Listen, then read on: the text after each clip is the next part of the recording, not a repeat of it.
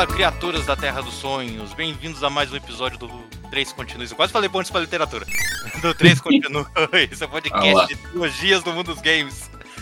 E hoje estamos aqui com o nosso trio aqui, formado por mim, o Crítico, e mais o- a maionese mais famosa do mundo, Helmans. Fala, Helmans! Fala galera, chupa que é de uva. É o.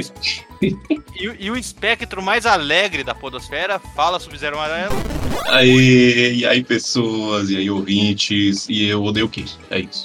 E exatamente, nós estamos aqui nesse episódio para falar da trilogia Kirby. Nisso queria perguntar aqui de abertura pra vocês, a perguntinha de abertura é se o Kirby comesse vocês, que forma ele teria? Ih, rapaz, esse negócio de comer a gente não dá muito certo. Tem que imaginar o Kirby como se fosse uma Pokébola, pô. né? Ele tem um ambiente todo dentro dele ali, mó fofinho. Será, hein? Claro que sim, velho. Ele transforma. Ele engole a pessoa e transforma ele numa estrela. Ele é tipo uma incubadora, velho. Olha só que incrível. Será que por dentro o Kirby não é só trevas e destruição, não? hein? Só por fora que ele é fofinho? O Sub-Zero tá, me segue no Instagram lá, eu falei que o Kirby ele é uma entidade Lovecraftiana da Nintendo. É, é. Estão- Vocês estão tudo com o coração muito frio, velho. O Kirby é só fofura. Que assim, eu acho que o Kirby devorasse o Sub-Zero, ele ia virar aquele Kirby que tem a cabeça pegando fogo, sabe? Que, que tem, uma, que tem uma chama na cabeça e sai em forma de bola de fogo, não É. é. Ele ia virar aquele demôniozinho que você não consegue sugar, que ele, que ele transforma no demôniozinho. Ah, putz, é aquele que é um bicho que você suga e abre um olho nele e vem morder você. É a cara do Sub-Zero, isso. Tiagão não tá aqui, mas se o Kirby comesse ele, ia virar aquele Kirby que dorme. Porque o Tiagão é calmo. Caralho. Aí, Thiagão, abraço. Kirby, se, se ele me comesse, eu acho que ele se transformaria naquele que fica gritando e ficaria xingando todo mundo, velho. Fala, é o Crash? Não, cara. O Mike. É, Crash é o, outro O Mike, é. é o Kirby Mike. Eu, eu acho que se ele. Se eu fosse devorado pelo Kirby, eu ia virar aquele Kirby pedra, sabe? Aquele que. Muito boa essa forma, inclusive. Agora, e só sobra o Saints. Se o Kirby comer o Saints, vai virar que forma? Não, o, o Kirby, ele já é o Saints, né? Que ele é carequinho e tal. Caraca, o Santos é tipo o inimigo que você suga e continua normal, não, não, não acontece nada. Mas beleza, bora pro cast? Bora. Bora. Uhul, animação.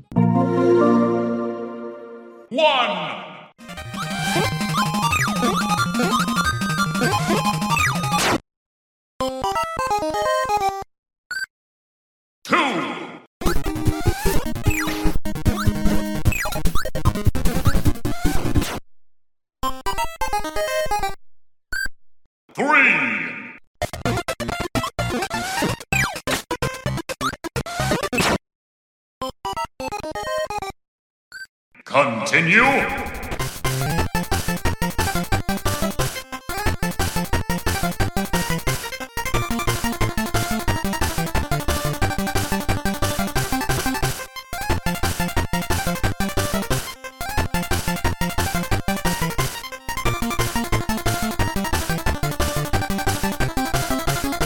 Para com isso, Sub-Zero. Caraca, Porque para de ser chato. Eu tô de coração aberto, sinceramente. Sendo bem sincero aqui, eu tô de coração aberto pra esse cast, tá? Não vou só falar mal.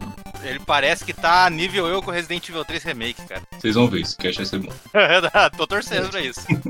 Mas beleza. Micro pergunta pra vocês: onde que vocês conheceram o Kirby? Que foi o primeiro contato que vocês pegar pra jogar? Eu vou ter que puxar pela memória que fala logo isso, né, Elmas? O meu foi com Game Boy Advance. Foi o remake do, do Kirby Adventure, o Nightmare in Dreamland. É, o meu também. Eu sempre ignorei Kirby, sempre ignorei na minha infância quando eu vi o cartucho, né?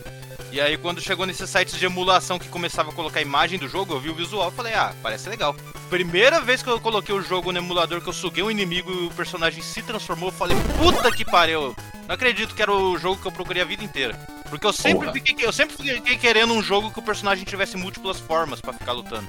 Mega Man mandou um abração aí, viu? Não, mas Kirby, porra, é bem, bem mais cabuloso. É bem mais dinâmico. O visual do Kirby era justamente o que fazia com que eu não quisesse, velho. Exatamente. De Era isso que eu ia comentar. De menina, né, velho? ele parecia só um negócio infantil. Tipo assim, eu vi a capa do Kirby, lá, aquele Kirby o, o do Super Nintendo, falava, ah, parece um jogo bobinho de. É engraçado, né? Que coisa que é pra criança, a criança não gosta.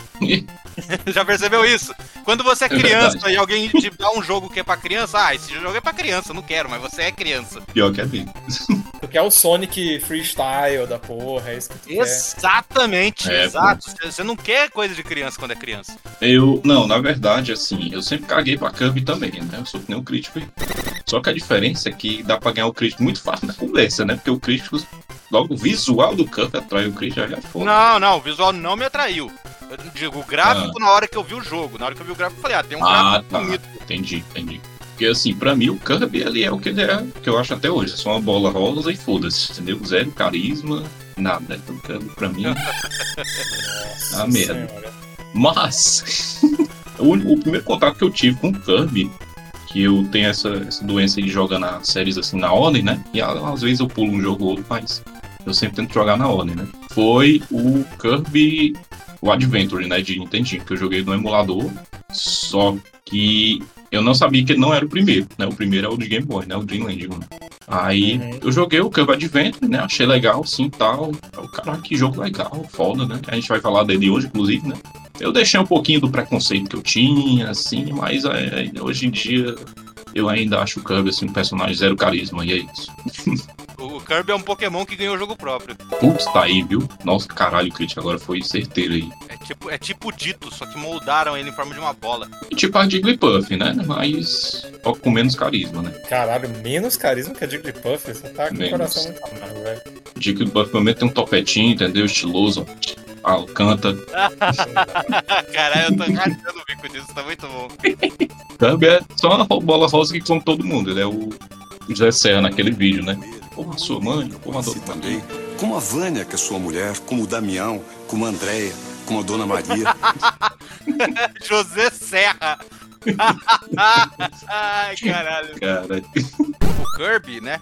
Ele é uma criação do Masahiro Sakurai, que também é o criador da franquia Super Smash Bros, que o Hellmans gosta tanto. Maravilhoso. É, e ele foi concebido ali por ele quando ele já tinha já 19 anos. Ele tava trabalhando no HAL Laboratory, que é aquela second parte da Nintendo que tem aquela logo com um cachorro cuidando de três ovos. Não um cachorro com, de três ovos, não um cachorro com três testículos.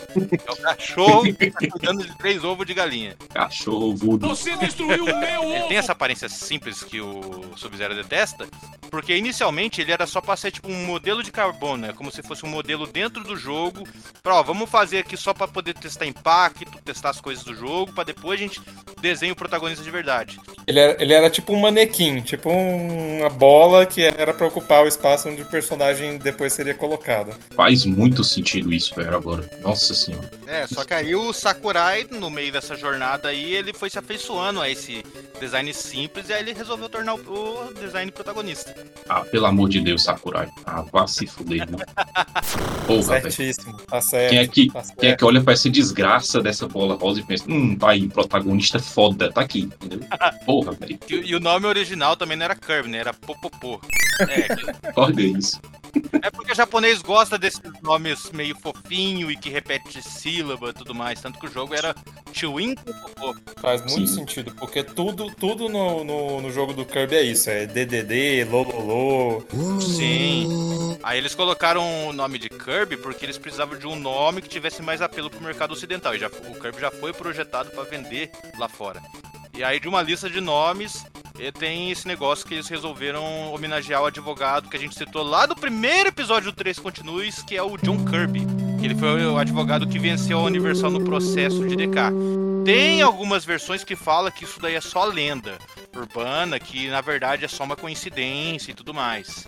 É o Miyamoto que fala que, que não foi baseado no advogado, mas o fato que o John Kirby, lá que é o advogado, ele recebeu de presente da Nintendo o primeiro jogo no lançamento. Eu jurava, velho, de verdade mesmo, eu jurava que o nome Kirby era por causa do desenhista lá, o Jack Kirby, né, Juro pra vocês, velho.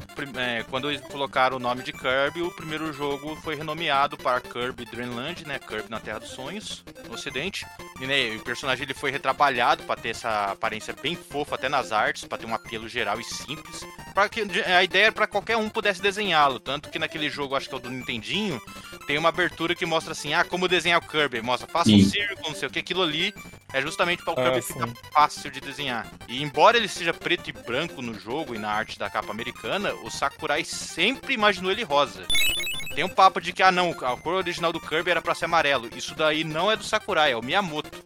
Como ele era influente na Nintendo, ele vivia falando, não, não, a cor amarela combina bem pro personagem, mas o Sakurai sempre imaginou a cor rosa pro personagem.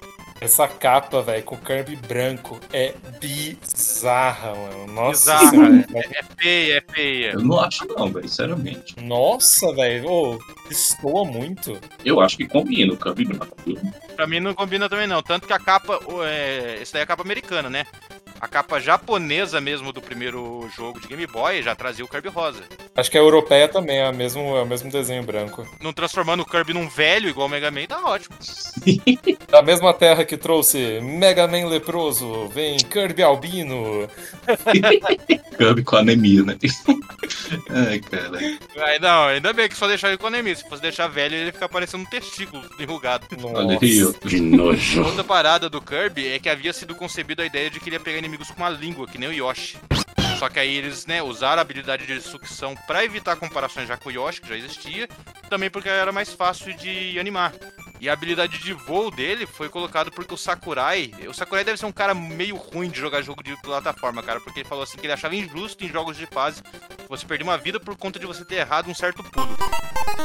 Eu vou já falar da jogabilidade do Kirby, mas assim. Não, é- calma, a gente nem entrou no jogo. É, calma. pois é. Eu, eu- é, vou destilar ódio agora não, peraí.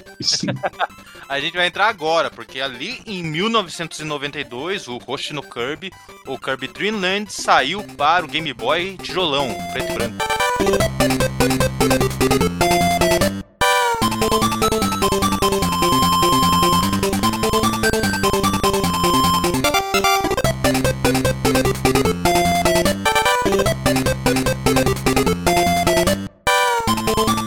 Inclusive, eu acho que esse Campo das Estrelas, acho que é um nome assim bem mais legal do que.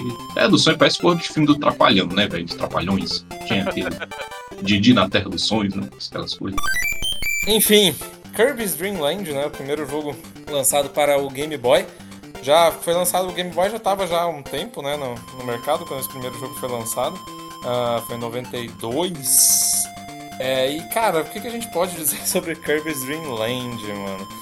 Ah, a gente já passou por toda a história de como o Kirby surgiu, né? E aí, falando um pouco do jogo, o Kirby ele tem uma história bastante simples. Então, ele apresenta o, o mundo, né? O tal da, da Dreamland, que é um, um planetinha, né? Que tem uma forma de estrela. E aí, a história se baseia num rei malvado, né? Que é o rei Dididi.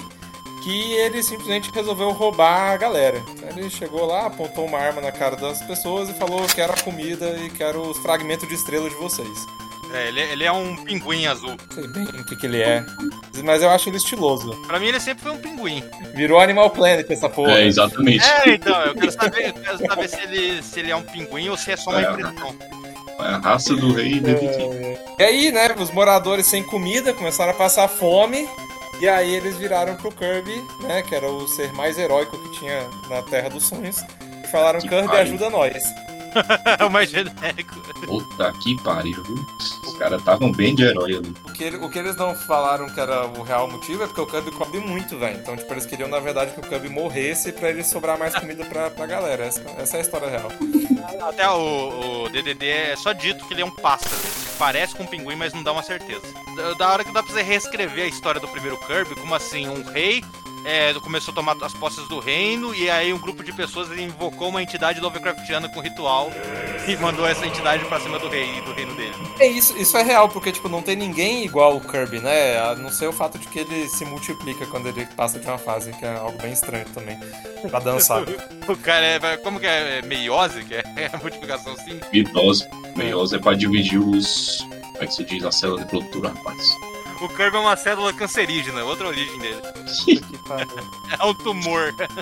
Outro problema que eu tô tendo muito grande é falar o nome do vilão e não pensar em Dungeons and Dragons, velho. Tá foda aqui, peraí, velho. Porra, cara, eu vou te confessar que quando eu, eu vejo esse nome, né? King DDD, eu lembro daquela propaganda do DDD, você lembra? É, sim, Ah, DDD. caralho. Te deu um abraço num colega.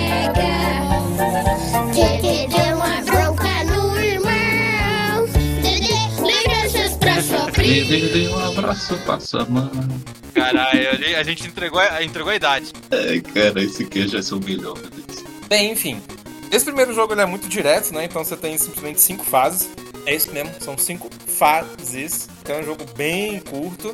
E, para minha surpresa, porque, né, como a gente falou no início do cast, esse não foi o primeiro jogo que eu joguei.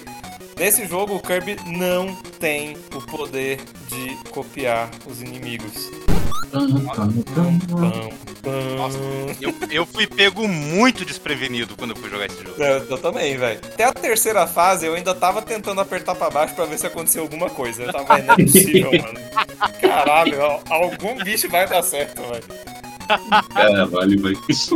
A marca registrada do bicho só pra aparecer a a partir do segundo jogo, né? Que bosta, viu?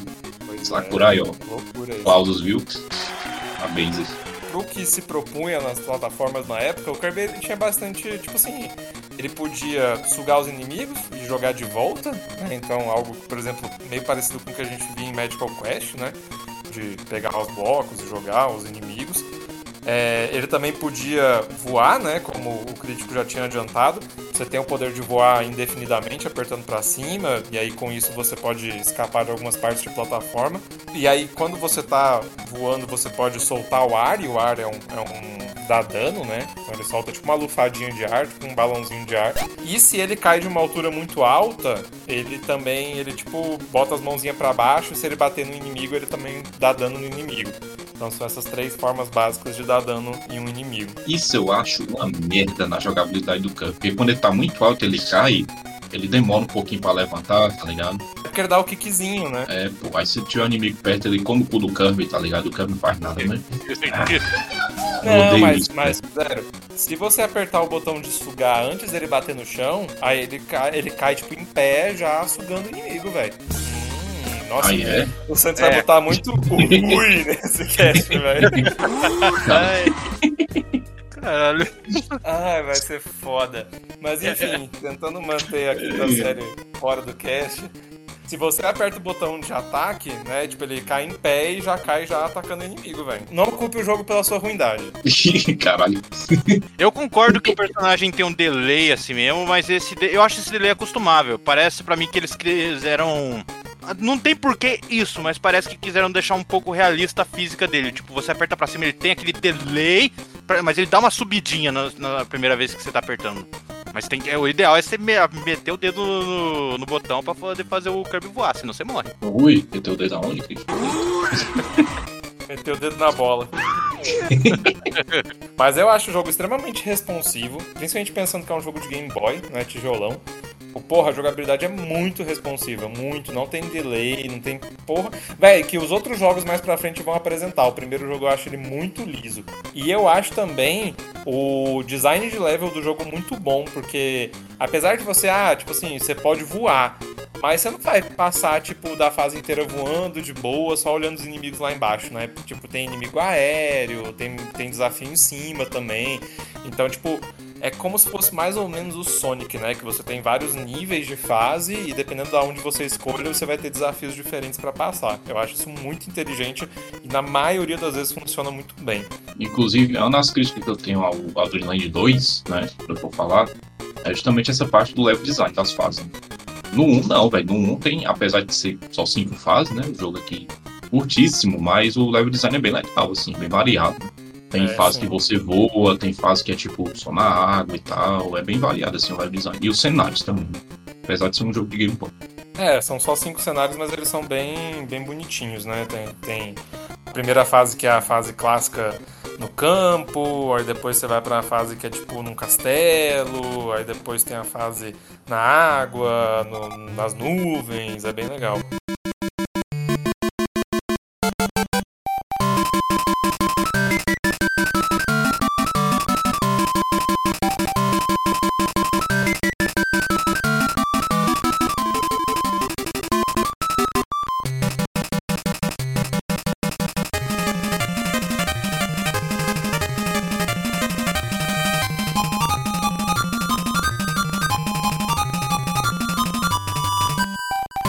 Ele não consegue puxar o poder dos outros inimigos, mas ele tem power-ups, né? Tipo, power-up clássico. Então ele tem três power-ups, que é um microfone, que quando você engole ele, você estoura todos os inimigos no cenário. É como se ele gritasse no microfone. Tem um- uma pimenta, que quando você come você fica soltando fogo, que é como se fosse o poder do fogo, né? Que depois ele vai ganhar nos jogos futuros. E tem um terceiro poder que. Cara, eu acho que é uma batata doce aquilo, eu não sei, velho. Que... que aí ele fica cheio de ar e ele fica voando e, tipo, ele pode voar e atacar ao mesmo tempo. Então eu acho que é uma batata doce que é, tipo, pra significar que ele tá cheio de gases, sei lá, velho. Caralho. Eu vou, dar, eu vou dar uma pesquisada aqui nos power-ups aí, da, pra todo caso. Não, então, é, é, eu já pesquisei. Eles falam que é tipo é, folha de menta. Mas, tipo, o desenho, o desenho do, no jogo é, é muito uma batata doce, mano. Não é menta, nem fudendo aquilo, velho. Ah, sei, sei, sei qual que é. É mesmo. Não, então, é chamado de. de folha de menta, mas é isso é em inglês. Em japonês é uma batata doce mesmo. Aí, ó. Ih, rapaz, olha aí. A folha de menta, conhecido como batata doce em japonês, é um item na série do Kirby. É uma batata doce na versão japonesa mesmo. Tem um chefão, que se não me engano é da terceira ou quarta fase que você enfrenta que é que você usa esse poder, que é tipo é como se fosse uma batalhazinha de shoot 'em up. É bem legal. A gente falou que são cinco fases, né? Mas na verdade a quinta, a quinta fase é só um boss rush, então são os quatro chefões das fases anteriores mais o chefão final, né? Que é o, o rei DDD. Eu sou desse, eu sou desse, eu sou Assim, cara, na boa, se você já conhece o jogo, acho que uns 20 minutos é o suficiente, 30 no máximo, pra você zerar o jogo. Ele é bem curto mesmo, assim. E, e isso é bom por um lado, porque o, o- jogo não tem save, não tem password, não tem porra nenhuma. Sei lá, acho que remete um pouco aos jogos de arcade também, que a gente tinha um pouco mais antigamente, né? Mas pra 92, velho, eu achei pouco, assim. Achei muito pouco. É.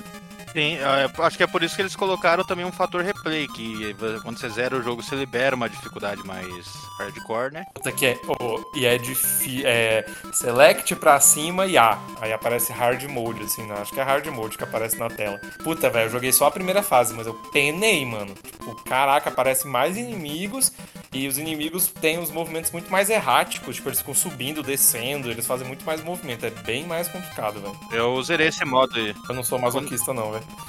Eu zerei esse modo. Eu fui pro emulador, né? Eu nunca tive o Game Boyzão. Mas quando você zera ele, esse modo extra, ele passa um final mais completo, com o nome dos inimigos e tudo mais. Habilita o soundtrack do jogo também pra você escutar. A trilha sonora do jogo eu acho da hora pra caramba, cara. Mó, tipo, pa- parece que eles enfiaram o hardware do Super Nintendo no cartucho só pra esse jogo. É muito boa a trilha sonora. Ei, eita, aí, olha o exagero. Não, não, a trilha sonora é muito boa. Funciona Não, tá muito bem, essas, essas coisas todas É, também. Sim, velho. com calma aí. Musiquinha da primeira fase é icônica, velho. Todo mundo que escuta, que já entrou em contato com o Kirby, sabe que é Kirby de primeira, velho. Todo mundo que conheceu, entrou em contato com essa entidade Lovecraftiana, sabe a qualidade dessa música. É, a música da primeira fase ela é icônica mesmo, da série assim. Quando eu fui jogar o jogo, eu, eu vi que ele não sugava, né? que era só cinco fases e que ele não absorvia poder. Eu falei, cara, vai ser uma merda. Mas, tipo, independente desses fatores, é, o jogo se segura muito bem nessa parte na animação e na trilha sonora. Ele se segura fácil, sim. É porque eu tô só sendo chato aqui, mas realmente a, a, a qualidade assim do áudio é muito boa, assim, pro Game Boy mesmo. Principalmente de animação. E, e outra coisa também, que eu acho que, ah, o, o Sub-Zero ficou enchendo o saco, que, ah, o personagem não é, não é carismático, não sei o que e tal. Cara, eu, eu acho que ele é carismático, mas principalmente eu acho que o mundo inteiro é muito carismático, velho. Tipo, é, é muito empático, velho. Toda fase, todas essas cinco fases, tem um momento que você vai pegar a estrela e vai fazer o warp, né? Que você vai, tipo, se teletransportar, e aí tem a animaçãozinha. Então, às vezes aparece ele subindo, indo lá pro background, às vezes aparece, tipo, ele pulando, tipo, numas montanhas com a estrela. Mano, isso é muito empático, velho. Cara, isso. Caraca, mano. Ele é muito expressivo, apesar de ser um personagem básico. Oh, isso acontece, você tá com um sorrisão no rosto, velho. Todos os jogos que a gente vai falar hoje eu tive essa sensação, que é tipo aquele. Tá ligado aquele con- conceito de filme conforto? Que é aquele filme que não é o melhor do mundo, mas que você vê e você sente aquele quentinho no coração, que você tem um bom momento com ele. Cara, eu, eu sempre sinto isso com o Kirby, velho. Sempre. É, eu posso chamar o Kirby de jogo conforto, velho. não, eu também, também. Tipo, ele dá muita vida pra você. Então, mesmo que vá, você morra e tal, você volta no mesmo lugar que você tava, tipo, né? Tipo, na mesma sala. Então, você não tem que voltar pro início da fase. Geralmente você tem dezenas de vidas. Então, tipo assim, pô, é um jogo tranquilinho, gostosinho, super animado. É, isso que, eu- é essa impressão que eu tenho, que assim, os inimigos do Kirby eles são mais carismáticos do que ele mesmo. né? Mas oh, os inimigos do Kirby são mais legais. Caralho. Ô, eu tô falando alguma mentira? Eu não tô. Só trabalho com verdades aqui, entendeu? Eu acho eles mais detalhados, mas não necessariamente mais carismáticos. Muito mais carismático. Nossa senhora. o Kirby, quando ele ganha o poder, ele também muda de forma, pô. Então ele fica legalzinho também. Mas no primeiro não muda. tá implicando No primeiro tem nem cor, pô. O jogo é mó, mó chato. cara. Uma coisa surpreendente do primeiro jogo que a gente pode dizer é o fato de que, tipo, apesar dele ser datado, né? Quando a gente pensa nos que saíram posteriormente, ele foi um sucesso estrondoso. Ele foi o jogo de maior sucesso da Hall Laboratory durante muito tempo. E ele foi o Kirby mais vendido de todos os tempos até o último que saiu agora, o Forgotten Land, eu acho. Eita, Sério, ué? Caralho. caralho. É meio bizarro, velho, porque ele vendeu 5 milhões de unidades. Então, tipo, ele, até 93 ele tinha vendido 1 milhão de unidades. Aí até 95 ele tinha vendido, se eu não me engano, 4 milhões. E aí de 95 a 97 ele vendeu mais 1 milhão de unidades, velho. Chegando em 5. Oi? Chico. Crítica aí invocou o caminhão. Pois é, velho. Caralho, ficou meio zoado. Oi, crítico. Oi? Oi, tá me ouvindo, Bela? Ah, Não, agora sim. Agora eu tô. Não, eu, eu mandei o Kirby pra dimensão dele.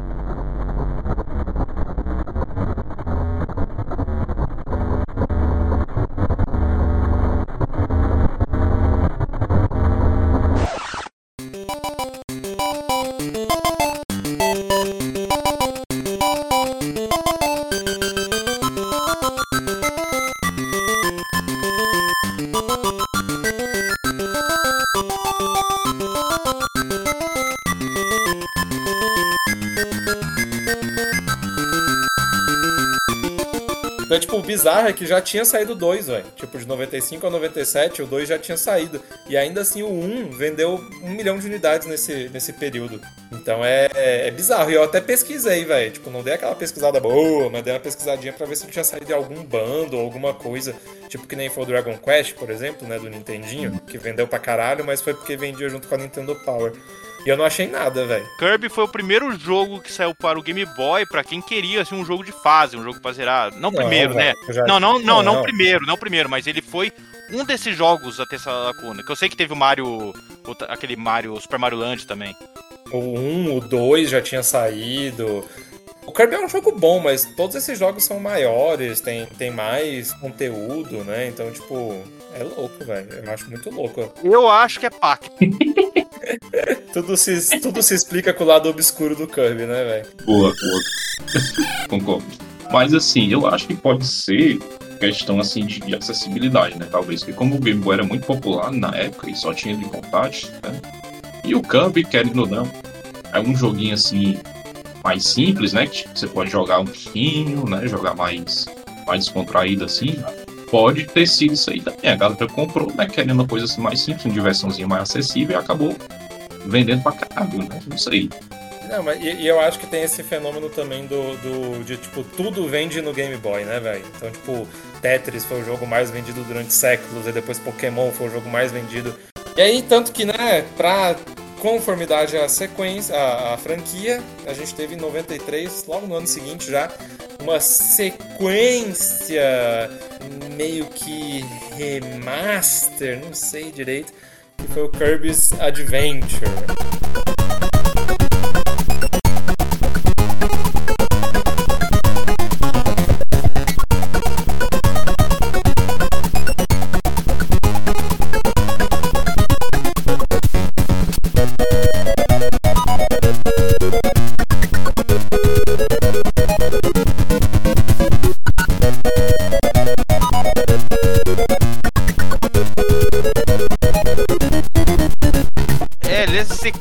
Barra remaster, porque assim, na verdade ele herda muita coisa, ele recicla muito inimigo, muito, muita coisa do Kirby do Game Boy, só que agora a cores, né? E na TV. Isso é uma tônica da, da franquia, né? Tipo, o Kirby é um jogo que preda muito dele próprio né? em questão de fase, em questão de cenário, em questão de inimigo. Você tem, assim, uma...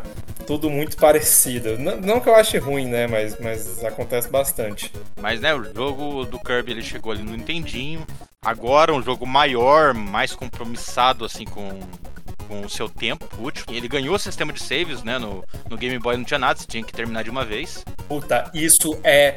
Caralho, isso é muito gostoso, mano. Porque eu tava jogando, eu tava. Daí eu fiz o save state, né? Mas aí.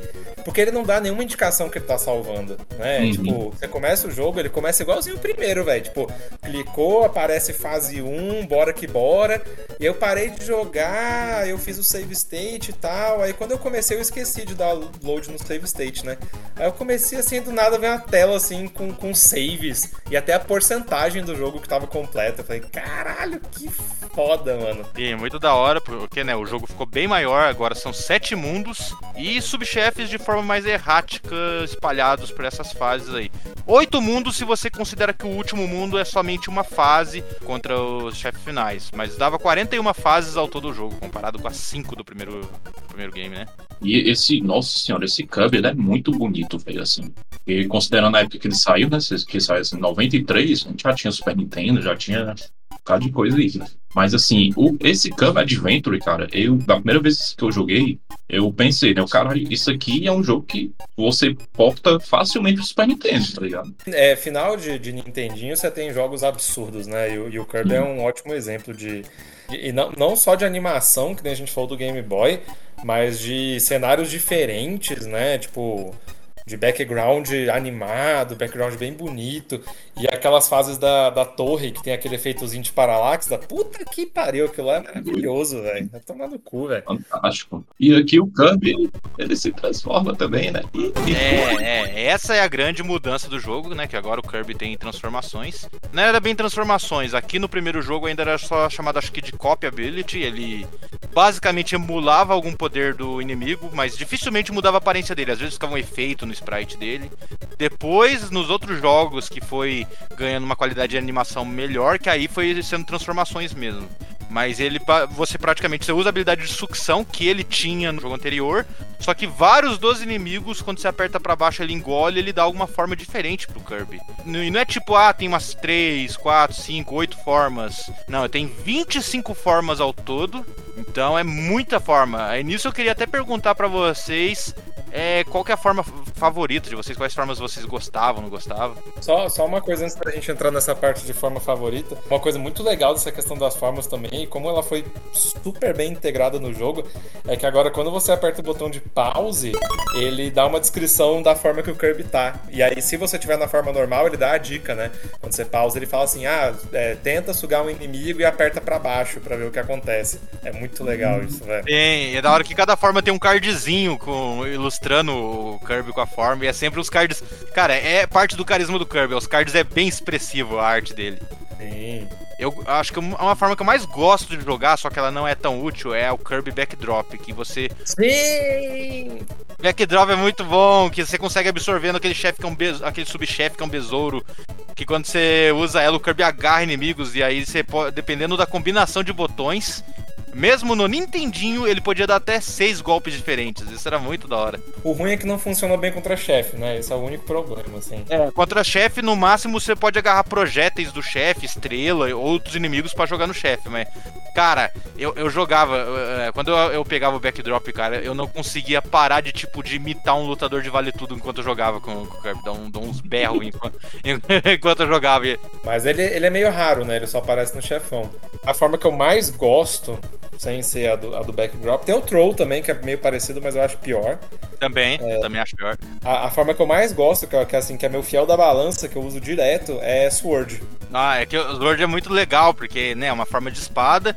E eu acho que é a primeira forma que você pega, que ela dá mais de um movimento pra você de ataque. Que ela tem combos praticamente. É, e tipo assim, quando você ataca pulando, ele dá um girinho. Quando você aperta pra baixo, ele dá tipo uma, uma, uma desviada, né? Tipo uma. Um slide com a espada, né? Porque além, do, além do, das transformações, o Kirby ele ganhou nesse jogo aqui um ataque que é um slide, um tipo um deslize, que serve pra você se mover mais rápido, pra você passar assim, mais ágil perto de inimigos e que também fere inimigos. E aí quando você consegue essa forma, ele substitui o slide pra esse ataque. Nesse jogo também o Kirby consegue correr. Que maravilha, mano. Porra, isso faz uma falta no Game Boy pra caralho, velho. Demais, velho, demais. A minha forma preferida, velho, de todos é a da espada. Ah, Principalmente nos, nos mais recentes, que ele vira o, o- tipo como se fosse o Link, né? Aí, aí pronto, velho. Aí eu já apaixonei, tá ligado? A forma de Kirby Espada é um símbolo do Kirby, praticamente. Sim. Mas eu acho que a forma mais apelona desse, desse jogo aí do Nintendinho é a do gelo, velho. A do gelo, se você souber usar assim, você quebra o jogo, tá ligado? Nossa, tem, tem muita forma boa. Eu gosto da. Tem duas formas que eu gosto, que eu, pelo mesmo motivo, que é a Burning, que é aquela que ele vira uma bola de fogo, ele sai voando, atravessando a fase, ferindo inimigos, e o Tornado, que ele começa a rodar e ele vai embora também. Mas pra mim, a forma mais apelativa é do Discoador. Sim, eu ia falar isso. Sim, pode crer. É, é verdade, é verdade. Ataca de longe, ataca de perto. É, Pô, é a loucura. é muito boa. Ela carrega poder que nem o Mega Man, dá quatro tiros diferentes. Verdade, eu não, não, não- lembrava da uva. Uma outra forma que é muito divertida e que, tipo, tem fases que são feitas especificamente pra ela é a da roda, né? Nossa, Tipo, porra, a da é roda. Muito legal, velho. A da roda é muito bom, cara. Muito bom. Ela só ah, deixa você, às vezes, à mercê de um abismo ou outro. Tem formas do Kirby no primeiro jogo que eu, sinceramente, não gosto. Eu detesto a forma do guarda-sol. Ah, de boa. Me irrita pra caralho pular. Tem, tem a forma de dormir também, que ela é uma armadilha, na verdade. Você pega ela e o Kirby É. dorme automaticamente e não faz nada. Ele podia recuperar a vida, né, velho? Eu esperaria que ele recuperasse vida enquanto estivesse dormindo. Tem jogo que, se eu não me engano, ela ganhou esse negócio de poder curar a vida, mas não é todo jogo. Pô, velho, o Kirby já é inútil. Ainda tem uma forma que deixa mais inútil ainda, é fogo. Kirby já é inútil, olha isso, velho. Que raiva no coração. Uma forma que eu não gosto, nem a pau, é que você precisa dela algumas vezes em alguns lugares, é a forma de, de laser. Puta, eu não.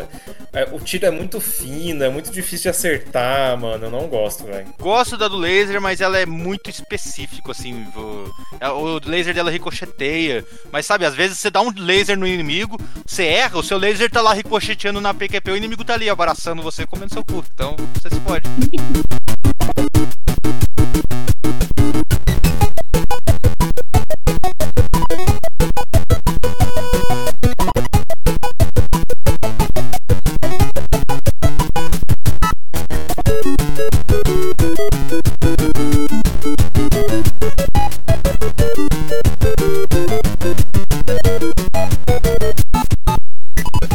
Diferente do primeiro, ele tem alguns segredos, né? Então, tipo, você pode descobrir segredos na fase, que geralmente são uns botões gigantescos, quando você aperta, abre uns lugares diferentes do hub. Inclusive, a gente nem falou do hub, daqui a pouco a gente fala.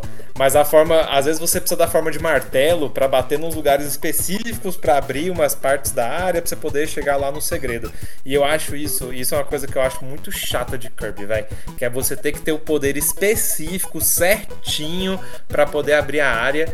E às vezes o poder não tá naquele, naquela fase. Às vezes você tem que carregar o poder de outra fase, velho, pra você conseguir fazer isso. Porra, isso me enche o saco, mano. É um desafio extra, mas incomoda. É, e, o martelo é especial nisso. Eu detesto, tipo assim, eu acho o poder do martelo mó inútil, mas ele é muito importante pra abrir muita área do jogo, velho. Ele parece uma versão piorada da espada. Sim, total. A forma que eu não gosto nada no jogo é aquela forma de hiper salto dele, que ele dá um pulão lá pra cima batendo nos inimigos, mas tipo. Ah, eu acho legal. Eu, é que ela muda muito a sua estrutura de combate. De algo horizontal, você parte pra um combate vertical.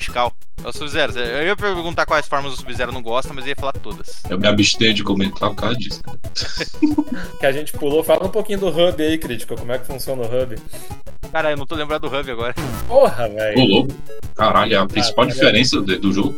Então agora, co- como você tem muito mais fases, você tem agora sete mundos e tem fases espalhadas nesses mundos, né? Então, se eu não me engano, vão de 5 a 7 fases. E agora você tem um hub. Então, tipo, quando o Kirby entra no mundo, ele entra num hub que não tem inimigo, não tem nada, são só portas. E aí, geralmente, tem só a porta do primeiro mundo disponível. é, da, da- da primeira fase, né? Na verdade, disponível. E às vezes tem alguma coisa extra, que já já a gente comenta. E aí, a partir do momento que você vai abrindo, né? Então você vai passando das fases, você vai. O hub ele vai abrindo. Então ele vai. Ele tá tipo, todo cheio de blocos coloridos, e esses blocos vão quebrando e vão mostrando mais do mundo.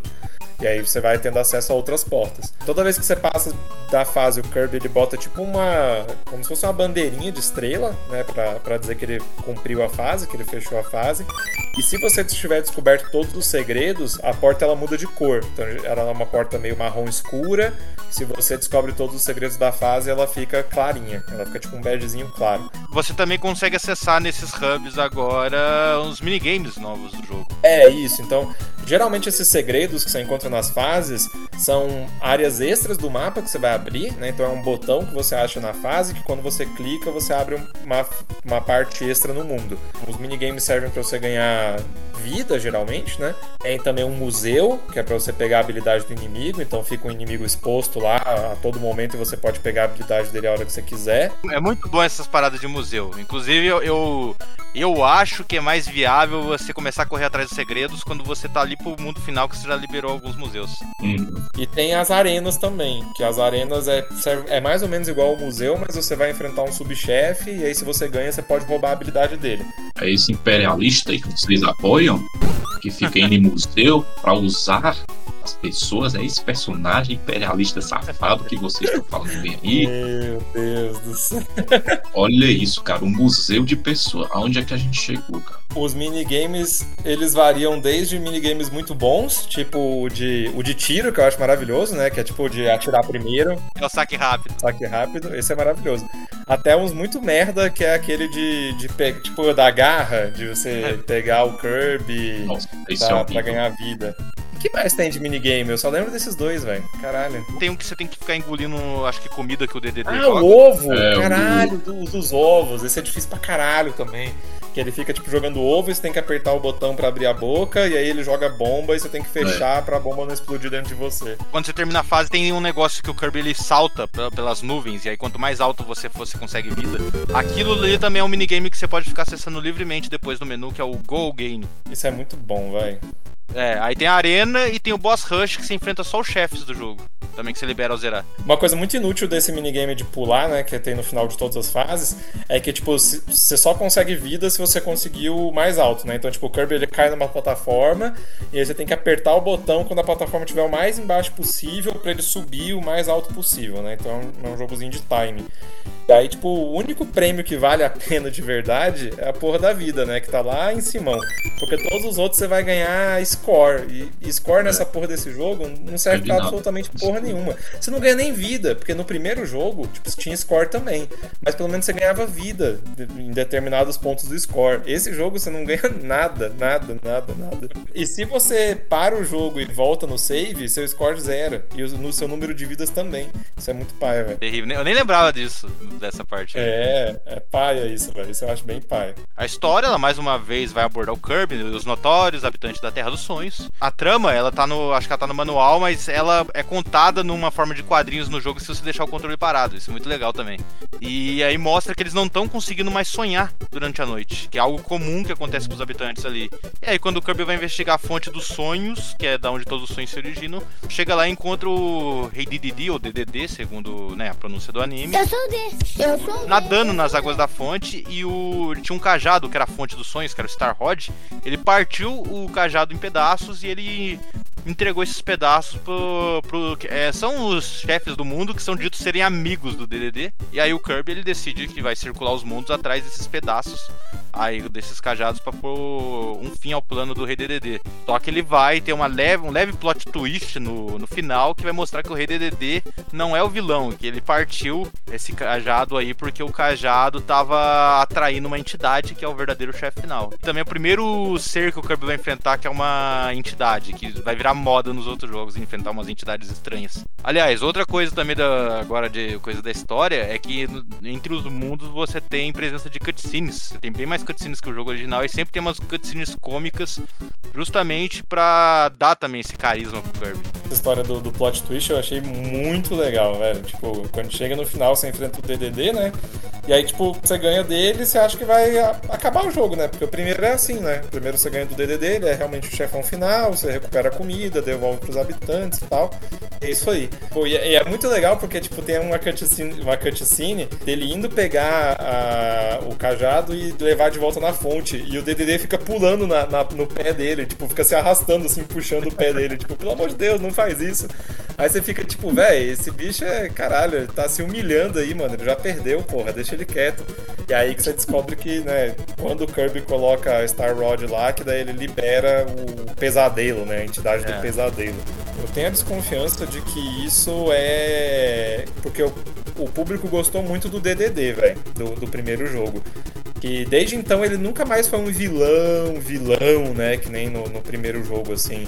Ele virou um ser bem mais carismático, né? Assim, tipo, de, de faz as coisas erradas, mas na verdade ele tem um objetivo nobre e tal. Eu acho que ele caiu no gosto do público. Ele, ele não é- eu já li que a descrição dele não é que ele é maligno, não é que ele é ruim, ele só é invejoso. Ele queria ter a fama do Kirby.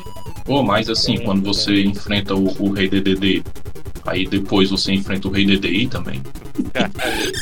É, Nossa. essa piada ficaria melhor lá no início do cast, hein, Sub-Zero? Desculpa, gente, desculpa. Vocês lembram dos chefes do jogo, além do DDD e do Nightmare? Perguntar qual que é o chefe que vocês gostavam. Tem três chefes que são reaproveitados do primeiro jogo. É a árvore que é reaproveitada em todos os jogos da face da terra do É, Kirby, né? ele é o A- clássico é?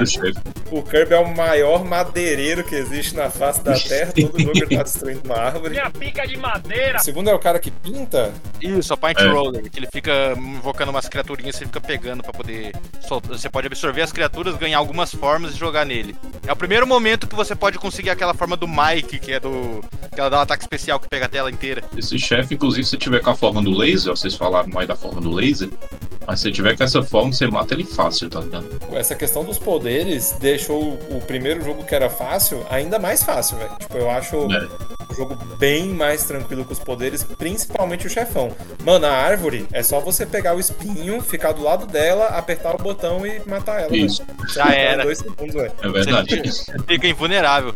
Tem aquele, tem aquele chefe que é o que é o Sol e a Lua, o Mr. Shine e Mr. esse é melhor. Boa. Esse, Esse, é o que eu acho mais legal Esse também. É o mais legal de massa. Velho. É, é muito bom. Tem, tem o Kraco, que eu acho que é o chefe que eu mais desgosto do Kirby, que é aquela nuvem caolha com espinhos, que tinha no primeiro Ah, jogo também. 1 também. Ah, é, Um eu odeio esse, tinha. esse bicho também. É, tinha um que eu acho meio bicheira também, que é o Heavy Mole, que é tipo um robô toupeira que sai cavando.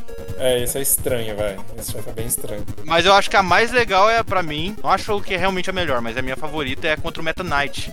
Porque você tem um duelo mesmo de cavaleiros. Ele, você não usa a forma que você quer. Ele é um rival barra aliado do Kirby, ele é praticamente um outro Kirby. Esse primeiro jogo, quando você ganha dele, ele, ele já ele perde a capa e por um segundo aparece a forma do Kirby, né? É bem Sim, é, um, engraçado. é, é um Kirby azul. Dá pra você ver melhor isso nos remakes. E o jogo ele coloca a mecânica das espadas se colidirem. É, é. É, não é só um enfeite, as espadas se colidem e ambos se repelem. Então isso acho que deixa muito da hora essa luta. Trocação de soco franca, viu? É, e tem a batalha contra o Nightmare que você, como eu falei, você tem uma forma final exclusiva pra essa batalha. Esse chefe final, ele só tem um problema, mano. Tipo, você enfrenta a primeira forma, aí você enfrenta a segunda forma sem recuperar porra nenhuma de vida. Sim. E ela tem tempo, velho. Caralho, que ódio, mano. É um tem a porra saco do mesmo, tempo. Se você demora muito tempo, você cai no chão e morre. É muito. É do nada, velho. Do nada a tela começa. a- Tipo, você começa a não conseguir descer mais, você é prensado em cima e morre, velho. Puta que ódio que me deu disso? Acho que é o único momento assim do jogo que eu passei dificuldade sem, sem uso de save state nem nada foi o chefe final. Não sei se vocês já conseguiram acessar o Mix, que é o que o pessoal é definido na franquia como uma pseudo forma. Caso você sugar dois inimigos ao mesmo tempo, o Kirby acessa esse mix e aí, tipo, quando você tenta usar o poder, aparece uma roleta pra sortear alguma forma aleatória pra você usar. Mas tem que ser dois do mesmo, não é? Nem sempre é as formas dos inimigos usados ali. Então, por exemplo, dá pra você acessar a forma de disco voador às vezes numa fase que não tem o disco voador. Isso funciona sempre? Eu tenho essa dúvida. Cara, tem que ser com dois inimigos que tenham poder e que não sejam o mesmo poder. Você tem que sugar os dois de uma vez. É. Por exemplo, você viu um inimigo que você quer o poder. Aí você solta a estrelinha do poder que você tinha. Aí você suga o inimigo. Aí você acaba sugando a estrela junto sem querer. E você volta a ficar com o poder da, da porra da estrela que você disper- dispersou. Eu ficava puto com isso, mano. Cara, isso é Não, uma não, Que você tem 40 inimigos, mas não é que todos dão formas. Alguns dão formas repetidas, alguns inimigos vão dar a mesma forma, tipo, tem dois cavaleiros diferentes, ambos dão a mesma forma de espada. E você tem inimigos que não dão formas nenhuma, que você só vai sugar e cuspir ele na forma de estrela ou só engolir direto. E né, quando você zera o jogo, assim como a versão de Game Boy, você também libera um modo, que é o Extra Mode também, que é mais difícil, que o Kirby só tem 3 hits de vida e tudo mais, ao invés de 5. E que o jogo não salva. E se você terminar o jogo, você libera um sound test também, que nem o do Game Boy. Só que esse jogo, ele recebeu um remake pro Game Boy Advance, que a gente falou, que é o Nightmare in Dreamland, e é idêntico. Ele é praticamente o jogo de Nintendinho com gráfico e trilha sonora atualizada a nível Super Nintendo. Só que Sim. quando você zera esse modo extra com Kirby aí, você libera o Meta Nightmare. Aí sim, velho. Aí é que vira o jogo de verdade, tá vendo? O remake de Game Boy também deu uma atualizada nos minigames, né? Então, tipo, os minigames ficaram melhores também. Se eu não me engano, ele trocou o minigame de saque rápido, tipo de você atirar, por um minigame tipo de, de samurai. É, só que o Kirby não usa uma espada porque ele é um ser do bem, ele usa um leque. É, porque o, o Kirby também ele, ele foi evoluindo nessa questão de, de politicamente correto, né? Porque nesse jogo do saque rápido, tipo, o último inimigo é sempre o DDD. E É. ele dá um tiro de canhão, velho, na cara do DDD, velho. É muito agressivo, velho.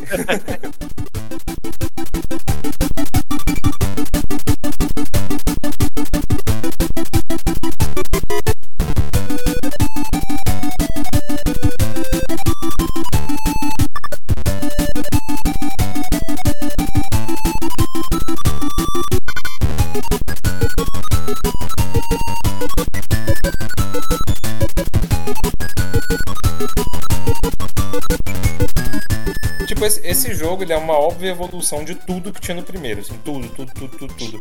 É uma única coisa que eu sinto falta, que no primeiro tinha mais, era a Warp Star. Nesse jogo eu acho que ela aparece muito pouco, velho. Tem muito que ela nem aparece. Eu, eu queria que ela aparecesse um pouco mais, porque o jogo ele é tão bonito que eu queria ver mais cenas, tipo, dele usando a Warp Star pra ir pra lugar diferente do mundo e tal. Eu não, eu não joguei o Dreamland antes dele, então acho que por isso eu não senti essa falta também. Daí não sei se. É, mas, mas é só chatice isso, né? De resto, ele é, pô, ele é uma evolução absurda do primeiro. Mano, tipo, a última fase do, do, do Kirby, de todos os Kirby's, né? Ele é meio que uma fase, um mundo, né? De gimmicks. Então, tipo, no primeiro era um boss rush, né? Basicamente. E nesse, no, no Adventure, as últimas fases elas são todas gimmicks. Elas geralmente são fases bem rapidinhas pra explorar um critério de jogabilidade, né? Então, tipo, uma fase na água, rapidinho, uma fase que você tem que voar bastante. São fases bem rapidinhas. E tem uma fase nesse jogo que pra mim é a fase mais maravilhosa de todas, que é uma recriação do Kirby's Dream Land, velho. Que é uma fase toda em preto e branco, que passa por todos os cinco mundos do Kirby's Dream Land, velho. Vocês lembram dessa é, fase? lembrei, Caralho, cara, lembrei. Essa fase é um show, cara. Quando eu entrei nessa fase, começou a tocar a musiquinha clássica do Game Boy, tudo preto e branco. Falei, velho, esse jogo é muito carismático. Vai tomar no cu, velho. Que jogo foda, mano. É, o jogo é muito carismático, é o personagem. Mas enfim, Oh, meu Deus, oh, meu Deus. Editor, pode cortar essa parte e botar no final e pode seguir com o Dreamland 2. Obrigado. não seja covarde, não se entregue.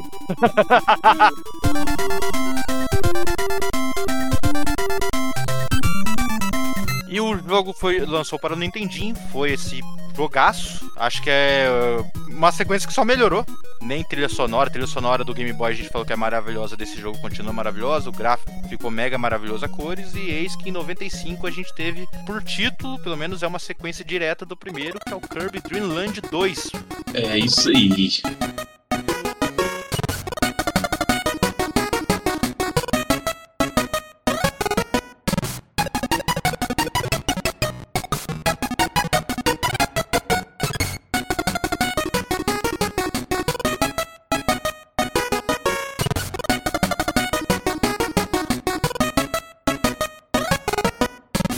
Tivemos em 95, lançamento deste, jogo aqui maravilhoso, né?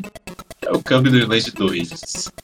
Por que que teve essa mudança de Adventure, de, aliás, de Dreamland para Adventure e depois voltar para o Dreamland?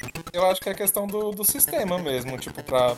Apesar de que o Dreamland 3 eles vão quebrar isso, né? Porque vai ser É. pro, pro NES, pros você NES, né? eu entendo, exatamente. Mas. Mas eu acho que eles queriam manter essa.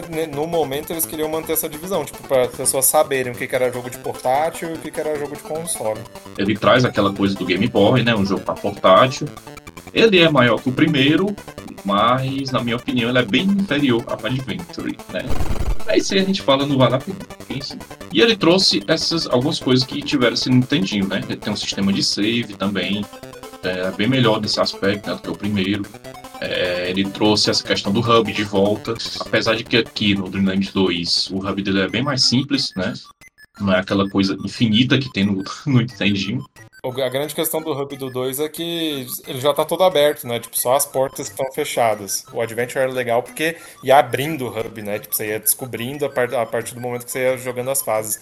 Esse você só vai abrindo as portas, já tá tudo lá. E os mundos eles também vão ficando maiores. Tipo, no primeiro mundo você tem menos fases, à medida que você vai avançando no jogo, os mundos eles vão ganhando mais fases assim pra você jogar, né? Eu acho que em questão de tamanho, tipo, as fases são um pouco menores, mas acho que o número de fases é basicamente o mesmo do Adventure. Porque são também sete mundos, né? É Três fases no primeiro mundo, só se não me É, engano. no primeiro mundo tem três, depois é. Para no máximo, vai ter sete fases por mundo.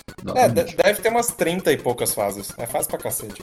Mas assim, as fases não são tão complexas, né? São mais curtinhas assim, então o jogo não fica tão grande, né? Mas o Dreamland 2 ele também trouxe a- de volta a parada das transformações, né? Que você vai sugando os bichos, você se transforma. Só que no Dreamland 2 ele tem menos transformações que o Adventure, né?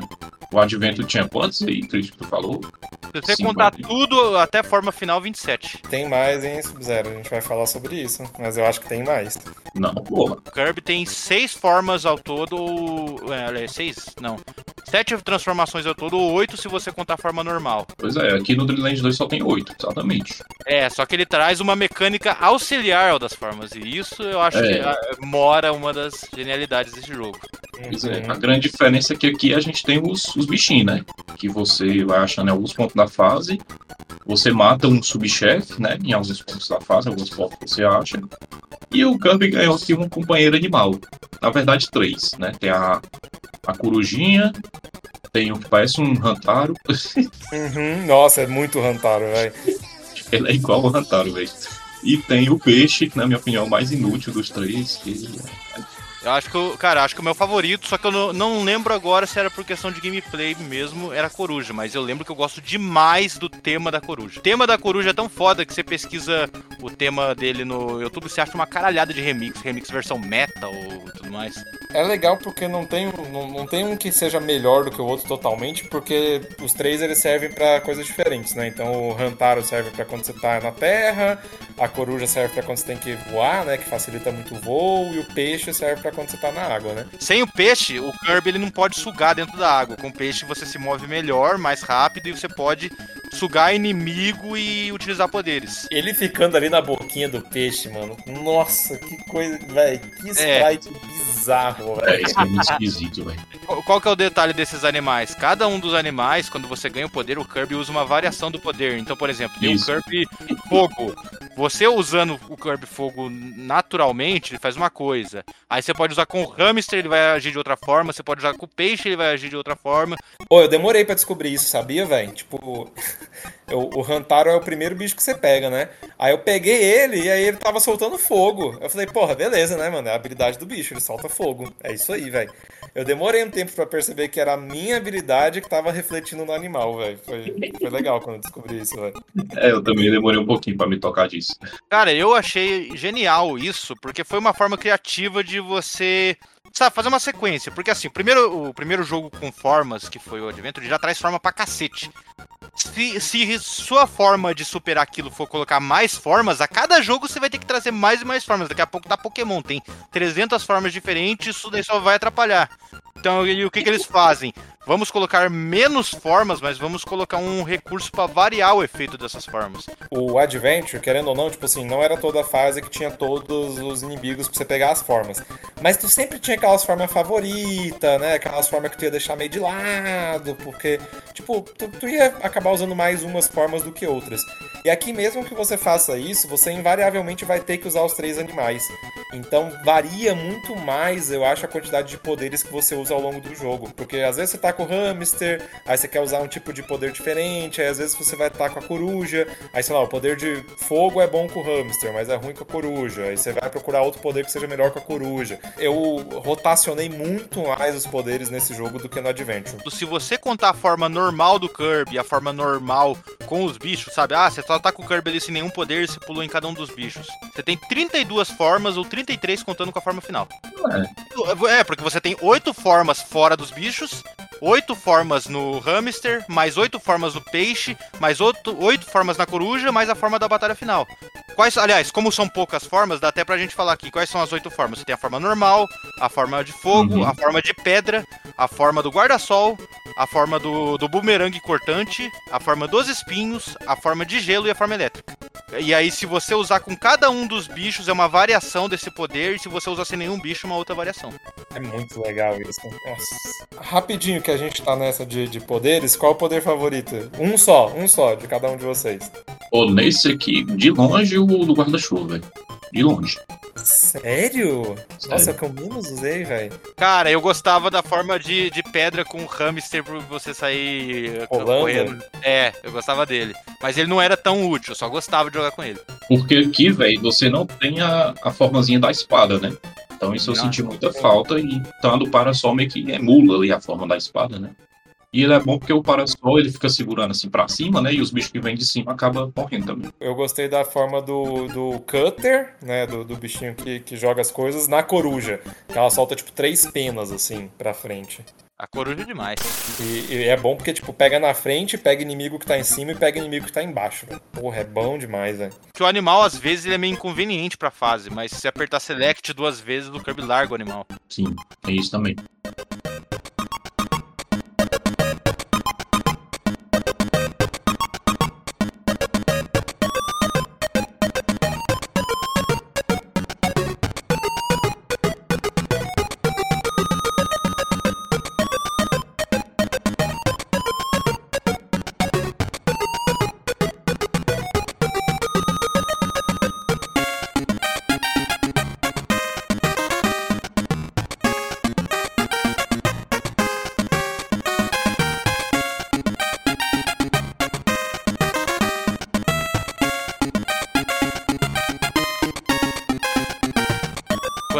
Chega num lugar que é pra ter um animal, mas você já tem um animal naquele lugar, você encontra um outro personagem. É tipo um blobzinho, né? É uma Isso. bolinha preta. É, o. Cara, o mais bizarro desse GUI é que quando você. É uma gosma. É tipo uma gosma preta amistosa. Até quando foi ter o Kirby Dream Land 3 do Super Nintendo, ele tinha co-op e o segundo player assumiu o papel do GUI. Puxa, Nossa. Caralho. É, então. E só que às vezes tem a chance de você encontrar a namorada do Gui. Que é um- tipo uma, uma versão rosa dele. E que ela dá. dá vida. É, e que ela dá uma vida pro jogador. E ela fornece 1% da porcentagem. Se você quiser fazer 100%, você tem que encontrar ela. Ah, que bosta, hein? Caralho, vai tomar no. Outra coisa também relacionada com esses bichos é o, o inimigo, né? Então, tipo, a, a gente comentou que tem, tem um inimigo. É o inimigo que eu mais odeio de todos, do, de todos os jogos. Que é aquele diabinho que quando você tenta sugar ele, ele fica do mal e explode, vai pra cima de você e te explode. Nossa, muito chato. É- porque você tá acostumado a sugar todo mundo, velho. E ele você não pode fazer isso, tem que atacar ele de qualquer outro jeito, velho. É muito contraintuitivo. Aí nesse jogo tem tipo uma versão desse diabinho que é tipo uma com hélice. Que se você tá com um animal, ele ativa e te persegue assim rapidão, velho, loucamente pela fase. E se ele te encosta, seu animal morre automaticamente, velho. E se você não tiver com o animal, ele é de boinha. Tipo, você pode engolir ele, você pode fazer o que você quiser com ele, ele não faz nada. Mas se você, tipo assim, ele tem um problema muito pessoal com os animais do jogo, velho. Ai, cara, eu sei o que o Cristo pensou. Inimigos pra maiores de 18. Ele vê o- você tá montado no bicho, ele fica tarado e vai pra cima de você. Esqueci. Mas enfim, né? Eu confesso que esses animais aí. Caralho, parece até uma ofensa nesses animais. Esses animais. Eu acho melhor de jogar o jogo sem eles, tá ligado? Verdade mesmo, assim. Porque eu acho que eles mais atrapalham do que ajudam. Ele- eles às vezes atrapalham tanto, também me incomoda um pouco. Porque assim, eu digo que o peixe é inútil, porque o Kirby ele consegue nadar de boa, ele consegue enfrentar os inimigos no- na água de boa. Peixe, você só tem um controle melhor da água, mas não muda muita coisa, né?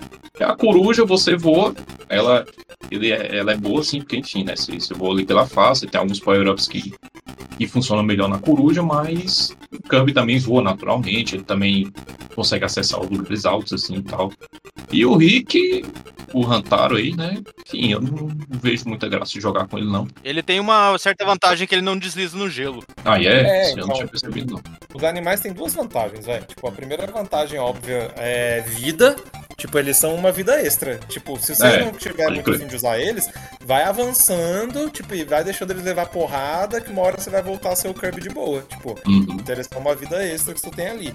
E a segunda é questão de locomoção, né? Então, tipo, tem áreas que eles são obrigatórios, porque tem área que, tipo, vai ficar soprando vento. Aí, tipo, se estiver soprando vento no ar, você precisa da coruja pra conseguir andar contra o vento. Na água, você precisa do peixe. Na terra tem essa questão do gelo, né? De você andar melhor com o, com o lá. Usei os animais, tipo, sempre que dava, eu usava eles direto, assim. Eu quase não usei o Kirby nesse jogo, sozinho. Pois eu, nesse jogo, eu fui vegano, eu não maltratei os animais. Eu Deixei eles lá. Eu não maltratei os animais. Tem essa mecânica aí dos animais, né?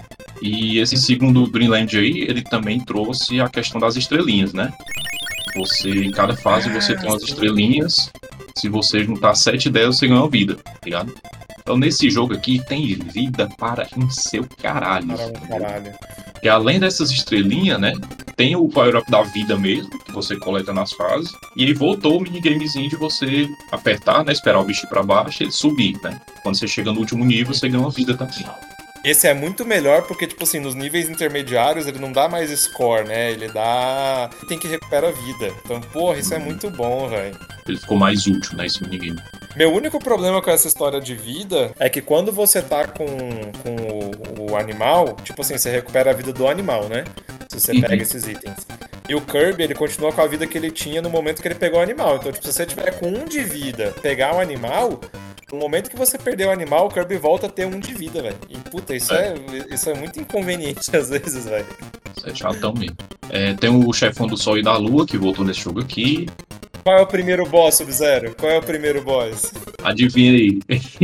É a árvore do Covid, velho. É. Porra, velho, essa árvore desgraçada. É a árvore só com a máscarazinha, né? Aí você enfrenta ele, né? Tem o, o chefãozinho do Sol e da Lua. E nas fases tem alguns é, sub-bosses, né? Que você enfrenta pra você conseguir achar os animais, né? Então tem um- uma bolinha que é uma bolinha preta com espinho, né? Tem um ninja, que eu acho muito legal, o chefe do ninja. Uma dádiva dos ninjas. Tem, deixa eu ver o que mais, aquele pinguim velho, sei, sei lá se é pinguim, se é um leão marinho, que ele congela, né? Ah, é a morsa. É a moça, né? Pois é. E no final de cada mundo você enfrenta um chefe maior pra poder avançar, né? Pra poder seguir o jogo. Mas em questão de jogabilidade, ele é a mesma coisa, né? Você absorve os inimigos, né? Cada inimigo dá uma, uma habilidadezinha, alguns inimigos dão uma habilidade diferente, né? E você tem essa variação aí. Quando você suga o inimigo com o bicho, né? Ele ganha um power-upzinho diferente, dependendo do bicho que você esteja. Inclusive, eu acho uma sacanagem, porque aqui nesse jogo tem um inimigo da espada e ele não dá a espada, entendeu? A primeira vez que eu encontrei ele, eu vi, velho, eu larguei meu poder na hora. Eu falei, espada, espada, Sim. espada, espada. Aí, aí ele, ele- você, não, você não consegue nem sugar É, ele, né? Ele não resiste. sugar ele, não. É absurdo, velho. Desgraça. Qual é o plot, Sub-Zero? O que, que você tem que bater no Rei DDD de novo? Pois é, antes de eu falar mal do jogo, né? Calma, você não falou mal do jogo até agora, o que, é que você tá fazendo? Não, não, eu vou, eu vou explicar por que eu tenho implicância com o Kirby, entendeu? Mas vamos com calma. A história do jogo, né? Que é uma coisa completamente copiada de Clonoa, inclusive, fica aqui a denúncia. Ah, mas o Kirby é de 95, Clonoa é de 2000, foda-se, copiou, entendeu? As pontes de arco-íris, né, que, que conectavam ali os sete mundos, eles foram destruídas, né, por uma criatura chamada Dark Matter, né? É o boss aí desse jogo. Na verdade, esse Dark Matter ele possuiu o Rei DDD, aí o Rei DDD virou o Rei DDI, ficou possuído. A missão do Kirby é você ir atrás, né, desse cara, desse Dark Matter, né, para poder reconstruir essas pontes e poder restaurar aí a paz na Terra e dos Sonhos. É um plot é bem merda, né, inclusive. É sempre a mesma coisa no jogo do Kirby, né? Aquela coisa completamente sem inspiração. Mario que é diferente, né, Sub-Zero? É, o Mario Mario é muito melhor. Mas é isso. Aí você vai passando pelos, pelos mundos, né? São sete mundos que você tem que enfrentar aí para chegar no mundo final desse, desse cara, desse Dark Matter. Inclusive, ele é um chefe secreto no jogo. Eu não sabia disso até eu ter visto algumas coisas sobre o jogo depois na internet. Porque em cada mundo você meio que acessa umas áreas secretas onde você coleta uns, uns negócios aí. Sei lá o que é É, aquilo. a- as cores do arco-íris, tem que coletar sete cores do arco-íris. Sete cores do arco-íris É, para daltônicos, né? É, Porque- exatamente. Porque o jogo é preto e Rainbow branco. O jogo é de Game Boy, né?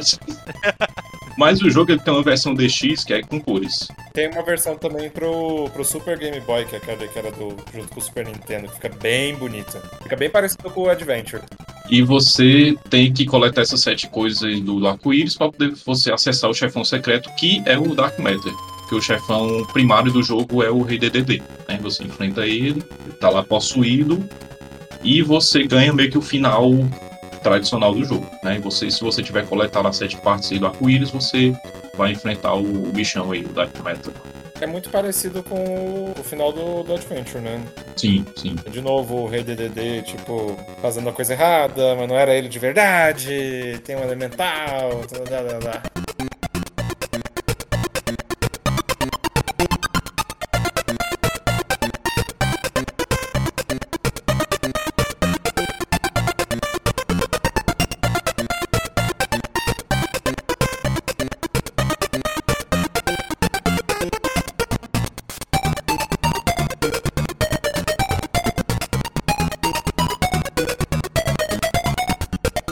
Você não pega o, o Star Rod, né? Que tem que nem no Advent. Aqui você pega a Rainbow Sword, né? Que eu acho muito mais legal, inclusive.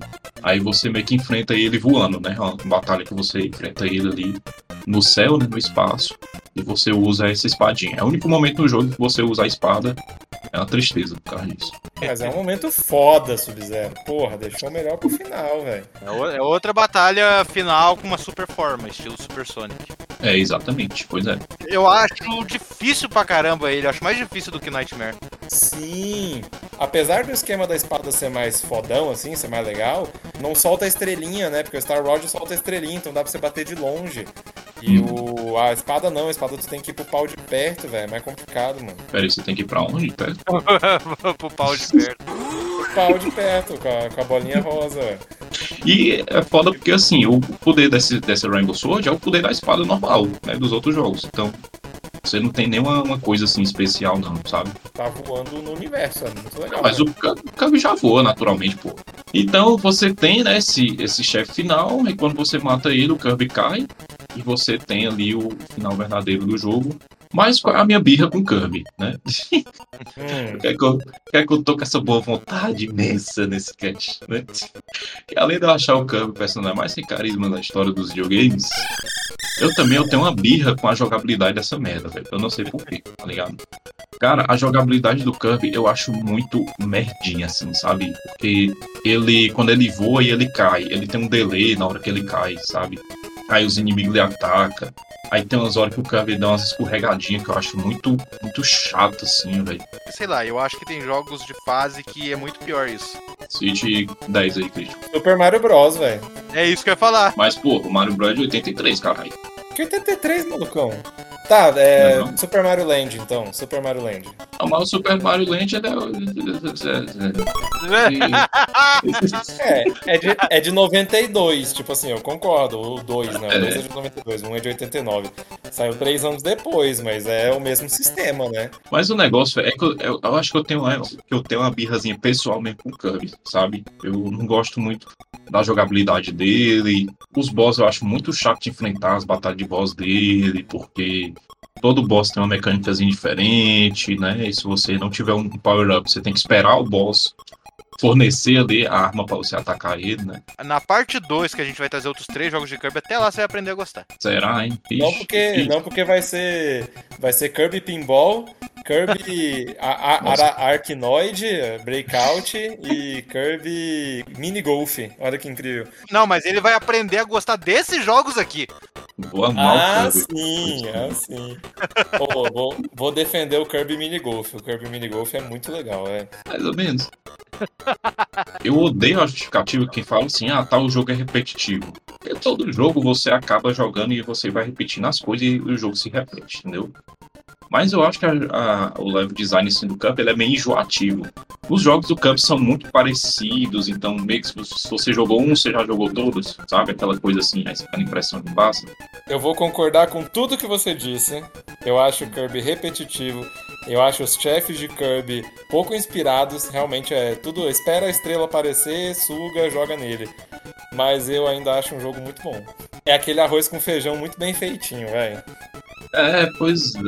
Você Eu acha não, que eu- acho, eu não acho tão repetitivo, porque eu, pelo menos assim, boa parte dos jogos eles tentam colocar sempre alguma dinâmica nova em cima do negócio de poderes. Mas eu acho que é justamente essa simplicidade do Kirby assim, que, que me pega um pouquinho, sabe? Eu acho ele meio enjoativo. Joguei inclusive os jogos de DS do Kirby, né? De Game Boy Advance.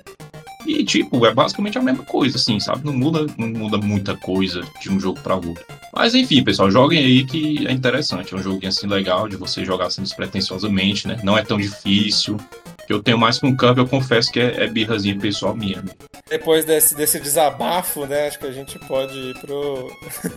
vale a pena jogar de novo.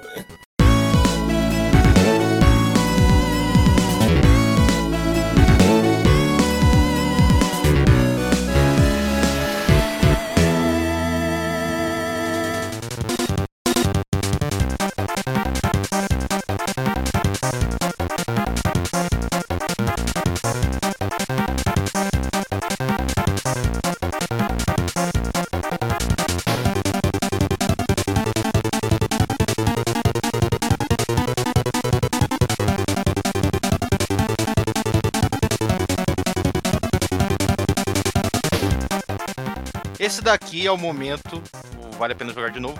Pra quem não conhece, você tá chegando aqui do nada no cast, é o momento que a gente vai eleger desses três jogos qual que é o melhor de todos que vai receber um continue, qual que é o mais ou menos que vai receber uma vidinha e qual é o mais intragável deles que vai receber um game over. É basicamente isso. Bom, pra mim são três game over, certo? Abraço. tchau, até a próxima. Não, não, não existe isso nesse cast. O Bizarro está revoltado e anárquico hoje. Cada jogador só pode dar um game over, um continue uma vida. Sendo honesto, vamos lá. Vou começar pelo meu game over, né? Meu game over vai pro primeiro Freeland. Não porque o jogo é ruim, mas eu acho porque assim, ele é um jogo muito experimental, sabe? Então, é, não tinha as transformações ainda. É, apesar de eu achar o level design do 1 muito legal, assim, melhor até inclusive que o 2. Mas eu acho ele um jogo assim mais simples, né? Você não tinha muita coisa ali ainda, apesar desse ser um jogo divertido. Então acho que pela simplicidade o meu game over vai pra ele. Todo mundo concorda com isso, né? Acho que a gente já pode deixar claro que o, o primeiro Dreamland vai receber o game over, né? É, eu acho que é, acho que é o cons- consenso que dá a gente. Né? Na minha opinião, ele é tipo, pô, pra época dele tinha um gráfico, animação bem animado. A música dele é foda até hoje, boa pra caramba, mas ele envelheceu mal dentro da própria franquia. Nossa, é muito discrepante você não poder ter outras formas, outros poderes com o Kirby. Tanto é que, que ele é tão simples, velho, assim, que tipo, colocaram ele inteiro no, no Adventure, né? É, Então, verdade. Mas assim, não é um jogo ruim, né? Não é aquele game over que você diz, eita, jogo aí de lixeira, né? Foda-se, entendeu? Não, mas é por causa da simplicidade mesmo dele, dentro da franquia, né? Então, inclusive quero fazer aqui uma denúncia que o momento vale a pena tretar de novo. Estão muito pacifistas, entendeu? Tô sentindo falta aqui dos argumentos baixos, das discussões. Tem que colocar o Santos e o Helmas no mesmo programa. Concordam. Exatamente.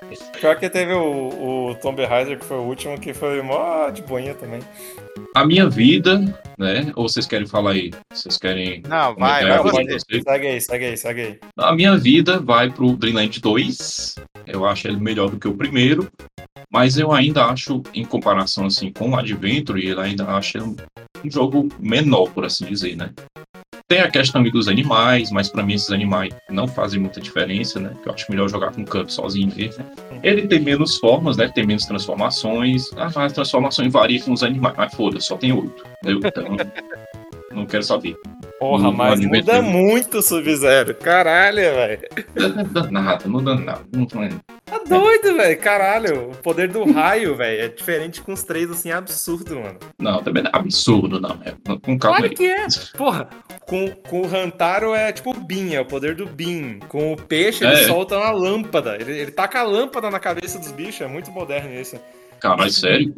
Com a coruja, ele, você taca tipo os raios pra baixo. Você é tipo o Raiden. É. Pega poderoso. Eita porra. Esse Ah, da mano. coruja, da coruja tirando o raio pra baixo, acho que é um dos que eu mais usei no jogo. Enfim, a minha vida vai pro Dreamland 2, né? Por causa disso. Acho que ele foi uma evolução em relação ao primeiro, mas com relação ao Adventure, eu acho o Adventure um jogo mais completo, né? E vocês? O meu vai pro mesmo caminho, mas não pelos mesmos motivos. Pra mim, a vida vai pro Kirby Dream Land 2. Eu acho que assim, pô, eu achei que foi criativo pra caramba como, como sequência. Ele fica um pouquinho atrás do, do original também por questão de, né, do da plataforma dele. O Nintendinho produziu um jogo mais expressivo, mais bonito, com mais coisa do que o Kirby do Game Boy. Mas além disso, eu acho que o gameplay dele, assim, no quesito level design e, também poderes, eu acho um pouco mais atrapalhado do que no Nintendinho. Eu acho que ele trouxe essas variações de poderes, mas nem todas são tão úteis, sabe? Às vezes, mais uh, o bicho ou o poder que você tá com o bicho mais atrapalha do que ajuda. Continue, obviamente, vai ficar ali pro primeiro. Se você concorda com a primeira pessoa, você não pode ser o próximo, senão já mata toda discussão, velho. Eu ia puxar aqui um drama, falar que o Dreamland 2 era melhor, morreu. Pois corta. tanto faz. Pois corta então, pô. corta essa parte. Vai lá, Helmut. Finge que nada aconteceu. Não, não, não, mas eu não, eu não vou fazer isso não, na real. Eu me surpreendi muito com o Dreamland 2, pra ser bem honesto, assim. Porque o Adventure eu meio que já conhecia, né, do... do... Por causa do remake do, do Advance. É, eu fiquei surpreso de ver que ele era muito parecido. Eu achei que ele ia ser pior, na verdade, tipo, do que o, o remake do Advance, né? Eu achei, ah, o remake do Advance deve ter melhorado um monte de coisa. E não, tipo, já tava tudo lá. Então é. Só nesse ponto, o Kirby's Adventure ele é absurdo, né? E o salto que ele tem do, do, do primeiro jogo também é algo surreal, assim. É, é, é como se fosse um novo jogo, né? Se ele não copiasse tanta coisa. tipo, Ele tanto é o novo, ele é o novo jogo, né, cara? Ah, mas tipo, como se fosse um jogo totalmente diferente, né? Ah, sim. Mas, cara, quando eu joguei o Dreamland 2, velho, esse- essa história do- dos bichos e dos poderes diferentes me pegou muito, velho. Muito, assim, tipo. Nossa, eu gostei demais disso. Eu não tive problema com, com level design no, no Dreamland 2, eu achei tudo bem intuitivo, assim, bem de boa. Tem uma coisa que me incomoda um pouquinho no, no de Nintendinho, que eu não sei se é por causa de eu ter jogado primeiro no GBA, eu acho o sprite muito pequeno. E apesar disso favorecer o cenário, né, deixar os cenários mais bonitos, isso às vezes me atrapalhava durante o jogo. O Kirby é muito pequenininho, velho. Os bichos estão lá na puta que pariu e no Game Boy tá tudo muito mais perto, né? Os sprites são bem maiores.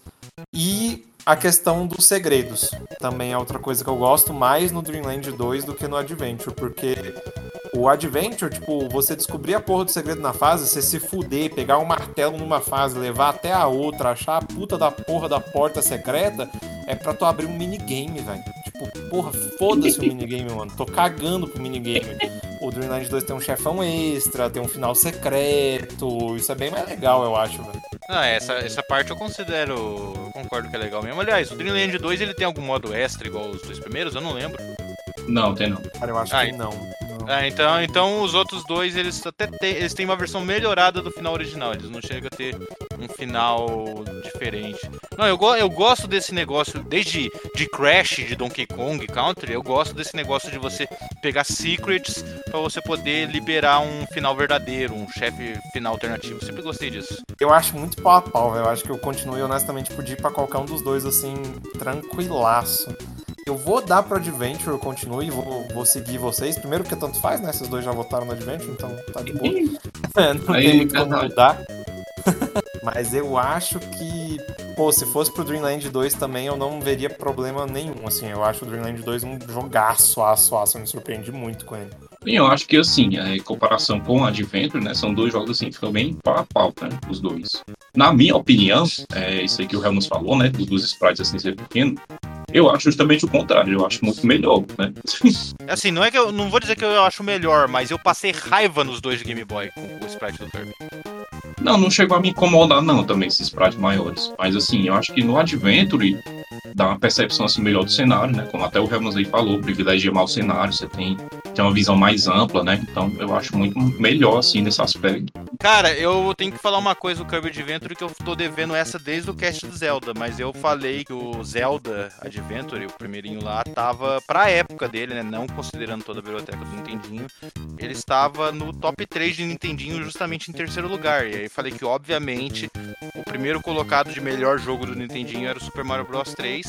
E o segundo que eu não revelei na época, eu posso falar tranquilamente. O Kirby Adventure, ele pra mim é o- no meu top 15 de mais de 100 jogos que eu zerei de Nintendinho, ele ficou em segundo lugar como o melhor jogo de Nintendinho. Olha, Os Final Fantasy chora também. né? Porra, velho, até o jogo do Corrida Maluca do Nintendinho é melhor que essa merda aqui. Caralho. Caralho, o Sub-Zero tá maluco. Porra, Ah, Metroid chorando também. é, Nossa, Ice, Ice Climber chorando. Tô zoando. É isso então, né, galera? A gente fechou nosso pódio. Nosso game over ficou com o Kirby Dreamland 1. A nossa vida ficou com o Kirby Dreamland 2. E o nosso continue vai para o segundo melhor jogo de Nintendinho, de acordo com o senhor crítico, Kirby's Adventure.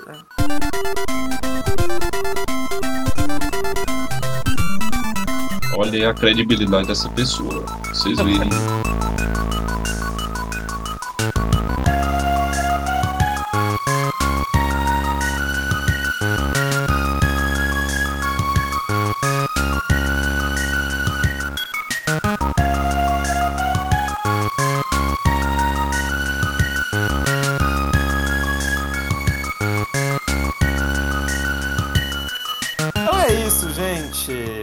Fechamos mais um episódio do- da nossa rodada de clássicos.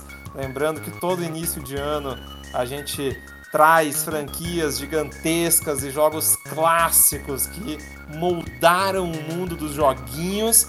E Senhor Sub-Zero Kirby é uma dessas franquias, gostando o senhor ou não Felizmente, né? nos acompanhe que a gente ainda vai falar sobre muito mais clássicos nos próximos episódios. Bem, você sabe onde encontrar a gente, né? A gente tá aqui na sua caixa de comentários do Spotify, então manda aí um recadinho pra gente se você curtiu, o que que você achou desse episódio.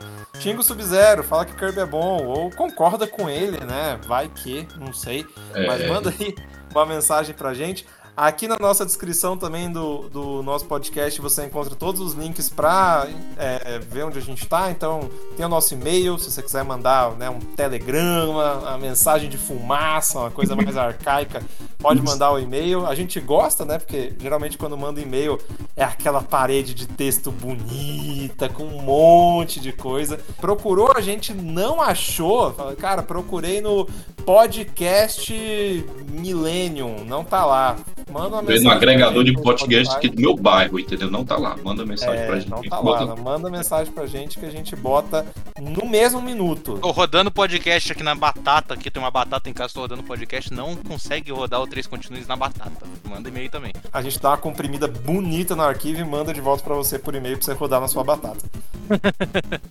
Agora, se você realmente estiver fazendo isso, a sua batata provavelmente tem a voz da Gleidos. Então faz um videozinho e manda pra gente, que eu quero muito me escutar na voz da Gleidos, pelo amor de Deus. É, Pô, já né? pensou, hein?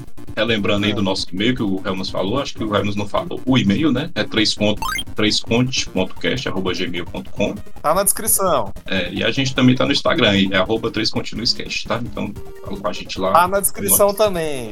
Segue nós.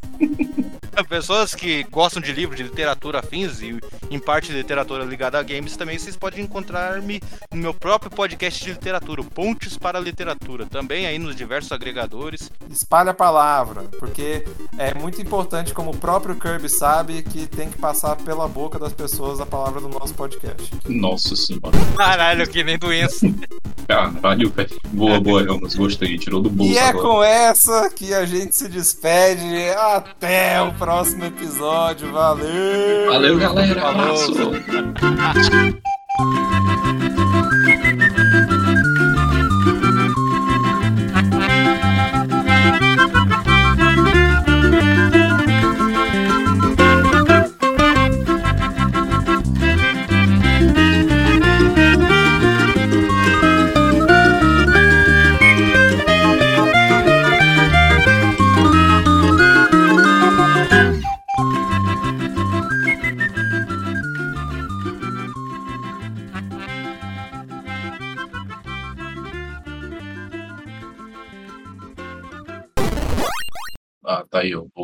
Seu filho da puta. Seu escroto. Corno. Santos, só pra você, só para você se identificar, essa é a parte 2 de 10, tá? Então, 2 de 10 dos arquivos de gravação. É, se o Craig for. Ou se o Kirby fosse sugar o Craig, ia dar um bug, né? Ele bugava. É, é.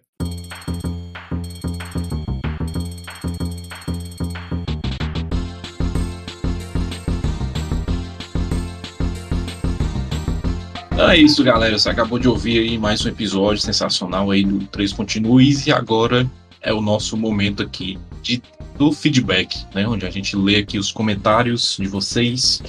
Vamos lá, a gente teve alguns comentários aqui recentes, né? Aqui pelo Spotify. O pessoal tá comentando muito aí pelo Spotify, né? Inclusive. Muito bom. E o. Caralho, o nome dessa pessoa, 121475, que porra é essa, velho? é o código do Facebook dele, meu irmão. Vai entra aí que você hackeia tudo. Meu Deus do céu. Bom, a pessoa número 121475537727 do mundo, ela escreveu o seguinte: Achei o conhecimento sobre The Witch um pouco fraco. Além disso, como se faz um episódio sobre a obra sem terem finalizado o jogo mais famoso que é o The Witch 3? Faltou muita coisa a ser falada. E aí? Ixi, olha aí, ó. E Tá olha, atacando diretamente. eu- consequências. Cadê a ofensa Quem- gratuita? Quem, quem editou o cast do The Witcher 3? Foi o Helmas. O Helmas, então. Eu falei certas coisas, o Helmas, o Helmas havia falado que, ah, foi uma- que eu falei algumas curiosidades em coisa do livro, afins. Pô, de, eu achei da hora de como isso, aquilo foi tratado em relação à história. Mas depois ele falou, ah, achei umas coisas meio nada a ver, eu cortei. Dava pra cortar. Eu fiquei na Tá. minha. A culpa é do Helms. Não, não, não. É. Não Parabéns, vai culpar o Helmas. Ele tá falando de Não. The Witcher 3. E que é o jogo do Helmas. Vocês falaram um pouco de The Witcher 3, sacou? a gente sempre tenta é, jogar todos os jogos, né? Que a gente vai falar aqui. No meu caso, eu não consegui jogar The Witcher até o fim, porque na semana que eu comecei a jogar o jogo, a CD Projekt fez uma atualização automática no jogo, adequando às novas gerações, e ele simplesmente com- começou a travar no meu computador, e eu não tive como prosseguir. Então foi um problema técnico. Infelizmente eu não tenho o que fazer nesse caso, né? A gente tenta ser o mais sucinto possível quando a gente vai falar de uma trilogia, né? Porque afinal nós estamos falando de três jogos. Se a gente for colocar muito elemento e muito detalhe, é um podcast que ele pode ficar de repente muito longo. Eu joguei um pouco do The Witcher 3, não terminei, mas porque eu falei assim, né, meu jogo era o Witcher 1, eu falei, já que a minha prioridade é o Witcher 1, vou focar no Witcher 1 e vou com o tempo zerar o Witcher 2 e 3. Consegui zerar o 2, consegui apenas começar o 3. Joguei um pouco mais agora, mas eu também estava lendo os livros, porque eu falei de Witcher no meu próprio podcast, que é o Pontes para Literatura. Eu falei dos quatro primeiros livros lá por enquanto. E esse ano saiu outro podcast com os quatro segundos. uh, os quatro segundos não. Um podcast de 4 segundos. Podcast mais rápido da história. É, então, aí eu fiz. Cara, eu tive que gravar um podcast gigante de The Witcher, falando tudo do- dos quatro primeiros livros e da carreira do autor. E então eu tava ocupado com tantas outras coisas ao mesmo tempo, tanto que era pra ter saído sincronizado, era pra ter saído esse podcast de- da- da trilogia The Witcher, do Três Continues, e o primeiro podcast de Witcher no Pontos pela Literatura. O formato do nosso podcast é tentar fazer programas com menos de três horas de duração, né? É, Isso, o, é, isso. é o- é o nosso formato, é esse, entendeu? Então realmente não cabe, não dá pra falar mais coisas num programa que a gente tá falando de três jogos. Aí outra, tem que ver, tem que ver pelo lado bom. A maior parte das pessoas jogaram Witcher 3 e conhece bem. E às vezes elas têm curiosidades de Witcher 1 e 2, mas não conseguem jogar o jogo por ser um Isso tanto aí. datado. Então, Exato. até o, o conteúdo que a gente trazeu de Witcher 1 e 2 são preciosidades de certo ponto. Foi complemento maravilhoso ali pra quem não quer experimentar os antigos, né? Isso, você pode ouvir o nosso cast e evitar de jogar esses dois jogos e ir direto pro terceiro. Caraca, chamou esse jogo de lixo. Final das contas, a, a culpa é da CD Projekt, né? E, do, e dos livros também. E do Helmas. É, E do Helms. E do. Os caras não deixam eu falar mal do Helms, mas eu junto, junto os três pra. Uai. A gente teve aí também o comentário do Leandro Martins, finalmente uma pessoa com nome, né? Ele falou aí, comentou no cast de Warcraft, e ele falou o seguinte: Excelente episódio, só não falaram da melhor frase piada do Warcraft 3, que é do Dreadlocked. If I have wings, why am still walking? Cara, é- é- tem muitas frases, né, velho? Eu, eu joguei o jogo e eu sequer explorei frase de qualquer personagem. Eu nem sabia que tinha isso. Só depois, na hora que você está gravando, que vocês começaram a falar disso, que eu, olha, é verdade. Se a gente clicar nos caras aqui, eles ficam putos. E aí eu acabei não, não explorando isso. Mas eu joguei o jogo tudo, foi maneiro pra caralho. E, porra, tem muitas frases, velho. É, é foda. Cara, mas- mas é realmente um bom ponto. Porra, Zé, eu tenho asa porque eu tô andando. O, o comentário do, do Leandro é exatamente igual do 12 14, sei lá o quê. Tipo, sempre vai faltar alguma coisa, sacou? A gente vai fazer um podcast completão e tal, mas sempre vai ficar uma paradinha de fora. É, é a vida, todo podcast é isso. A gente também tem agora o comentário do Rafael Augusto Chiabel, acho que é Chiabel, Schiabel, não sei. Enfim, Esquiabo. ele comentou aí no nosso cast, Tony... Tony, ó, cara. É, fala bom, cara, Tony. Hayner. Tony Tony Tá merda, mano. Tommy Hawk? Tommy Hawk. A águia, águia das tumbas. Ele comentou no cast de Tomb Raider, né? E ele falou o seguinte: icônicos. Na minha infância, minha mãe é que jogava os Tomb Raider. Olha aí. Olha aí, rapaz. Eu e meu pai ficávamos com as revistas tentando acompanhar os detonados. Mais velho, eu jogava e minha mãe assistia. Ótimo cast. Será que ele passava, ele tinha problema às vezes com as fases, igual vocês falaram no cast? A mãe- Isso. Aí a mãe dele olhava e falava, ah, noob. E aí, Thiago, você acha que foi uma experiência bacana? Você que tentava ali pelas, pelas revistas. Era difícil pelas revistas, viu? Mesmo porque às vezes o, pessoal pegava uns ângulos da cena e descrevia, descrevia uma coisa e a cena era, uma- era um outro lugar, gente. Pode que mais confundia. Não, fora que as fotos eram tipo abaixo de TechPix, né? É isso. Não dava nem pra diferenciar nada. Você precisava pegar uma lupa pra você enxergar. Mas vamos combinar aqui, como que deve ser maneiro essa jogatina, né, velho? Pai, mãe, filho, todo mundo ali, juntos, reunidos por legal. causa de um videogame. Porra, isso é maneiro pra caralho, quem me deram. Meus pais tá nem pra videogame, foda-se mesmo. É aquela coisa, né? O menino tá jogando, aí a mãe, em vez de falar, né? Menino, para de jogar, ela pega o controle, dá isso aqui, deixa eu passar essa merda aqui. Não aguento mais ver você cair nessa parte toda hora, porra. Vou mostrar como é que faz. Minha mãe, ela gosta de videogame.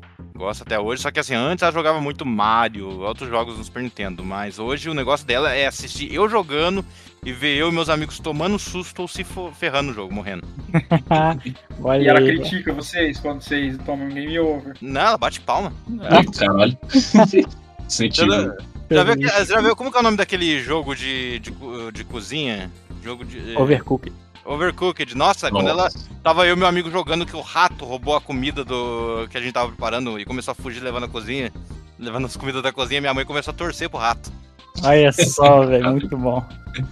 Bom, galera, esse foi a nossa leitura de comentário aqui. Foram só três, mas foram excelentes, muito bom. Comentem mais, vão falando aí os detalhes que a gente esqueceu e tudo mais. Complementem os casts. Ficou chique demais. Até a próxima aí, Sim. daqui a 15 dias. Falou, pesar. Valeu, galera. Abraço.